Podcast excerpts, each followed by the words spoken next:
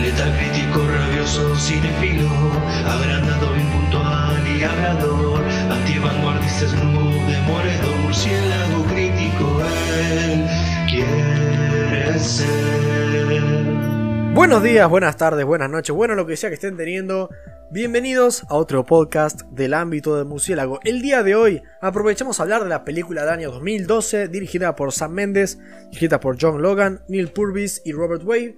Habla por supuesto de 007 Operación Skyfall, protagonizada por Daniel Craig, Judy Dench, Javier Bardem, Ralph Fiennes, Naomi Harris, Berenice Marlohe, creo que se dice, Ben Whishaw, Albert Finney, Finney, creo que se dice, perdón, Finney, Rory Kinnear, entre otros. Realmente se me complicó los nombres, ¿eh?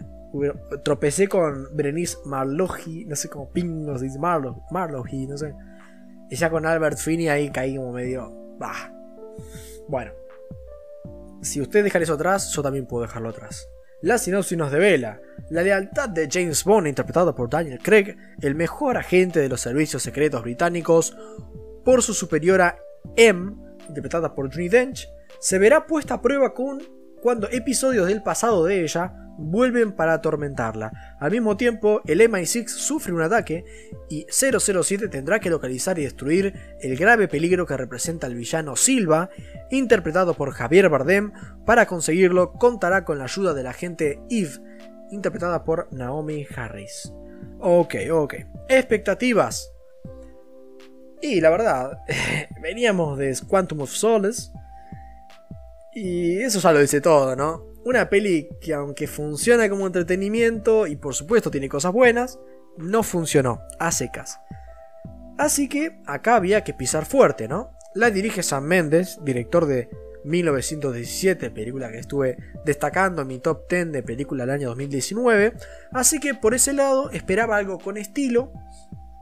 Y lógicamente, esta sigue siendo una peli de la saga 007 por lo que hay un mínimo de calidad de producción y presupuesto que es considerable.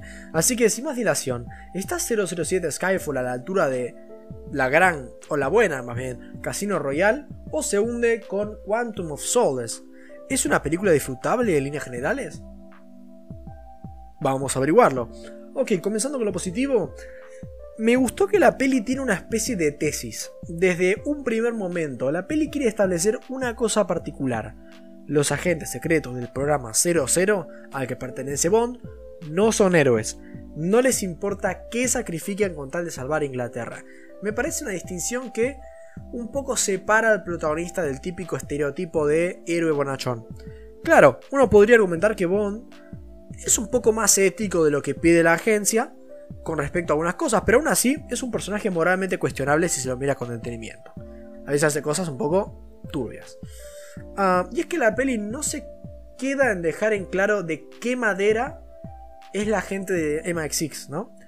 Sino que tiene consecuencias a lo largo de la peli, ¿no? Incidiendo directamente en el clímax. Y es que el clímax, por sí mismo general, em, es espectacular. La ubicación en la que transcurre, la tensión que se gesta, cómo está filmado y sobre todo el villano, este Raúl Silva, interpretado por Javier Bardem, realmente un gran villano. Tiene backstory, justificación de sus acciones, forma de ser inquietante, carisma y una gran actuación realmente. Es genial. Hablando de la dirección, Sam Mendes em, no decepciona para nada. Todo lo contrario, realmente es una peli muy evocativa en sus formas y muy linda en sus planos. El nivel en ese sentido no decae a lo largo de la cinta. Pasando a lo negativo, se ve brevísimo. Ah, en comparación a las anteriores, es, sencillo, es sencillamente esto. Sentí que no tiene tanta acción. Por ahí es un pelín más lenta. Sigue teniendo un montón de acción y está muy bien. Pero no tiene ese nivel de frenesí de algunas escenas de, de Casino Royale o de Quantum of Solace. Sin embargo, lo que no tiene de frenesí lo tiene en mayor tensión, porque el villano es realmente tan bueno que el nivel de amenaza se siente mucho más presente y acuciante, ¿no? Y a su vez, creo que también termina ganando en ritmo, porque en lo que realmente las otras dos pelis por ahí faltaban un poco, era esa cuestión por algunos momentos puntuales. Acá no, realmente la cosa se siente más regular en ese sentido. Las otras por ahí tenía momentos de decaída y... Bueno. En resumen y para finalizar, una formidable película de acción y espionaje. Probablemente la mejor película de James Bond a secas.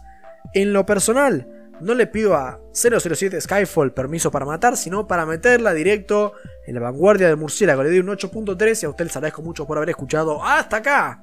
Buenas noches, Look at you, Batman.